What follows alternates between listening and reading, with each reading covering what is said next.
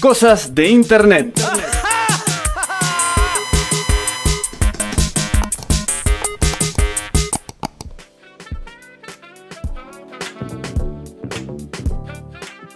Sí, amigos, seguimos en el show del rock.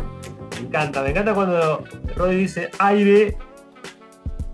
Es Sigo insistiendo, sigo insistiendo que es la mejor introducción de una sección. Sí, cosas de internet. Vos sabés que ya cada vez más nos, damos por vencidos y decimos, bueno, ya está, usémosla todo el tiempo. Ah, Y sí, sí, Para todas. es que es un, es un gran genérico, porque cualquier cosa viene de internet, entonces eh, es buenísimo, sirve para, para hablar de lo que sea. Entrevista Exacto. con Diego Armando Maradona. Cosas de internet. Claro. ¿Quién va a una enciclopedia ahora? Nadie. Ay, Hasta la birra se pide por internet. claro. Claro. Vamos a hablar de tomar cerveza, cosas de internet. Claro. Eh, ¿Siri está preparada para que charlemos y le preguntemos algo? No te sabría decir. Ah, bueno. A ver. producción, la verdad. Producción, tenemos preparado a Siri. No, no, no tiene, no tiene. Está muteado aparte. Bueno, no importa. Bueno, amigos, Bueno, Rodri, el momento del informe. Quiero escuchar, a ver. Ahí está.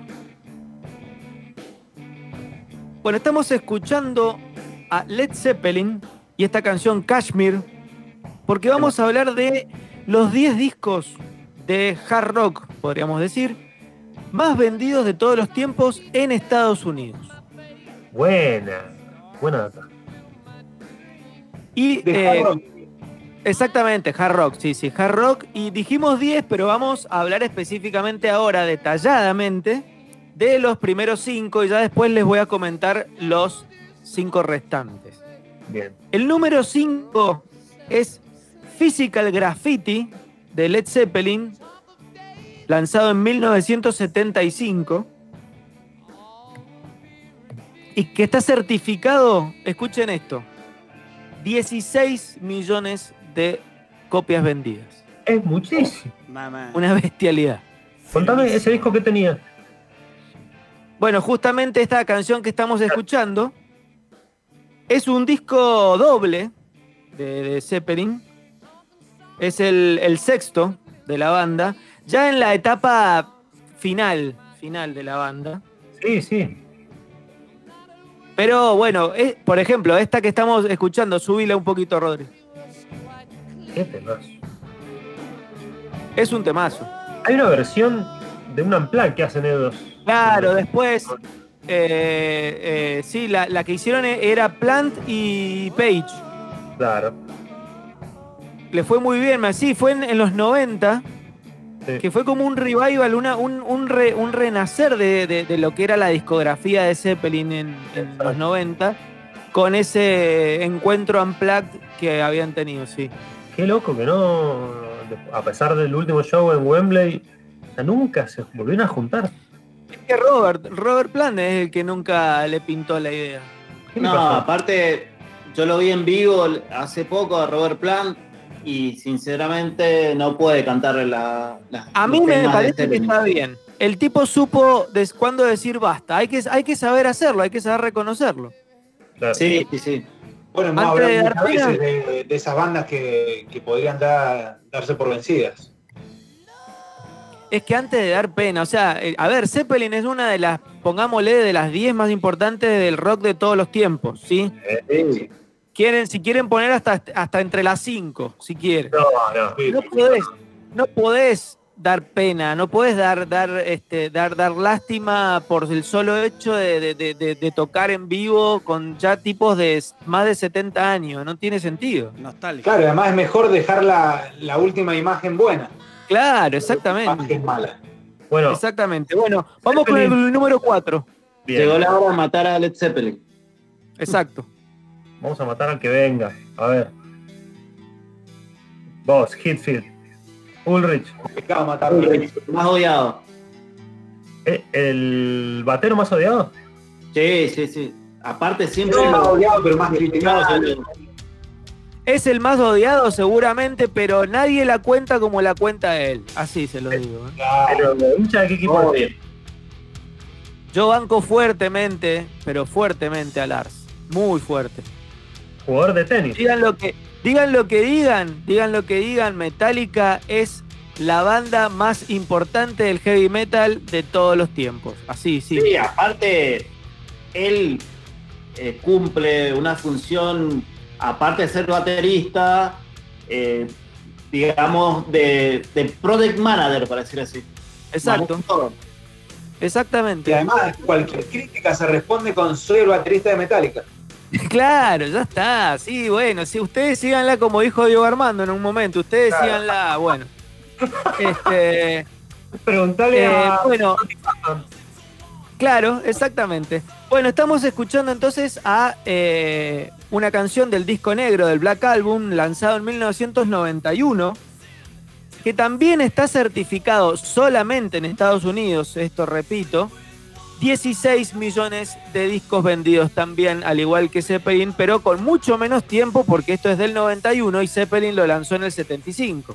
Claro. Así que imagínense, ah, ustedes si pueden hacer un poco de memoria de lo que era en 1992, todo el mundo estaba escuchando alguna canción de este disco.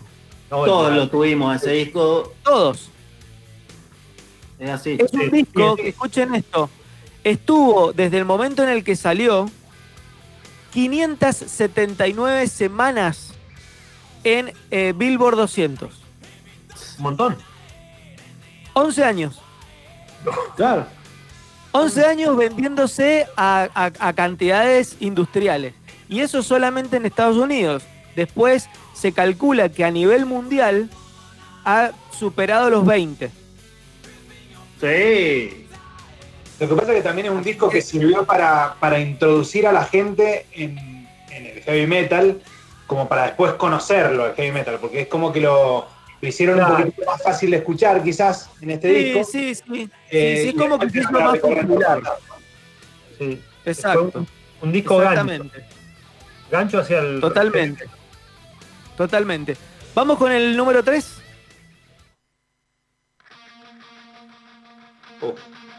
Una bandita. Bueno, estamos escuchando al disco debut de Guns N' Roses, Appetite for Destruction, lanzado en, 1970 en 1987, certificado 18 millones de copias. Claro. Es, Es el, el mejor- disco, hasta el momento, el disco debut más vendido de todos los tiempos. Claro, eso. Oh, tremendo. Y arranca con este tema, Y arranca así, que ya está. o sea, Solamente con que arranque Claro. este tema ya da para comprar el disco. Sí, yo pensaba que era el más vendido. ¿cómo, cómo? Y yo pensaba que era el más vendido.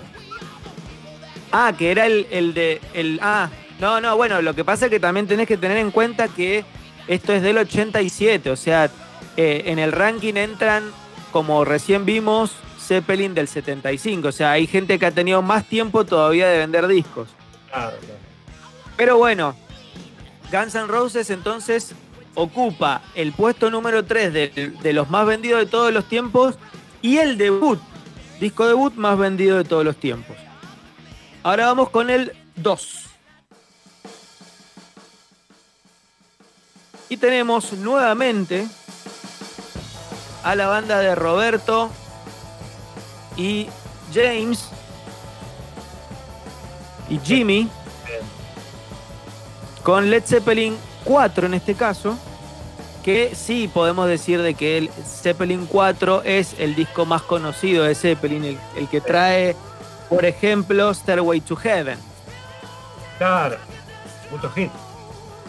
Mucho, mucho hit. Bueno, Zeppelin 4, lanzado en 1971, está certificado con 23 millones de copias vendidas. Wow.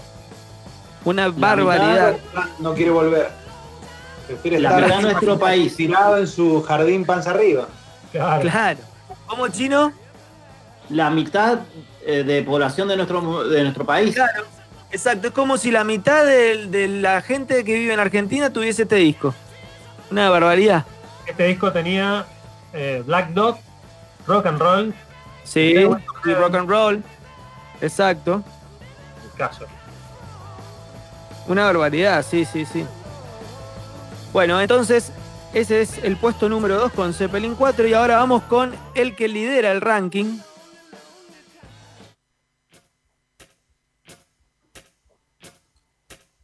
Mamita. Firmísimo. RF. Estamos escuchando a la banda australiana más conocida de todas. Y esa es AC Dicey. Sí, señor.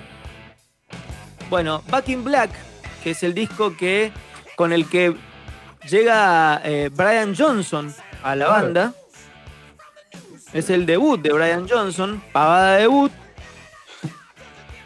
Certificado este disco de 1980 con 25 millones de copias vendidas solamente en Estados Unidos. Mamá. Un disco también descomunal. Trae, eh, además de Back in Black, trae Shoot to Thrill, que no sé si recuerdan, era la canción que usaba Pergolini en Caiga quien caiga. Sí. Claro. Después Qué trae. bueno debutar eh, así, ¿no? ¿Cómo? Qué bueno debutar así. Está robotizado. Jero. O sea, Sí. Este disco tenía You Shoot Me All Night Long. You Shoot Me, exactamente. Ese es el otro hitazo. Y Hell's Bell.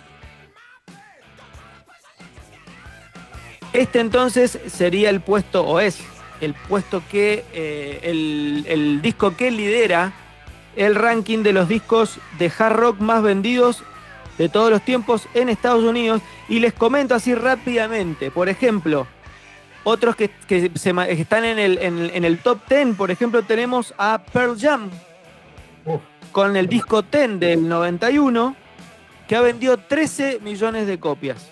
Ah, mira vos. Exactamente. Alice in Chains no está.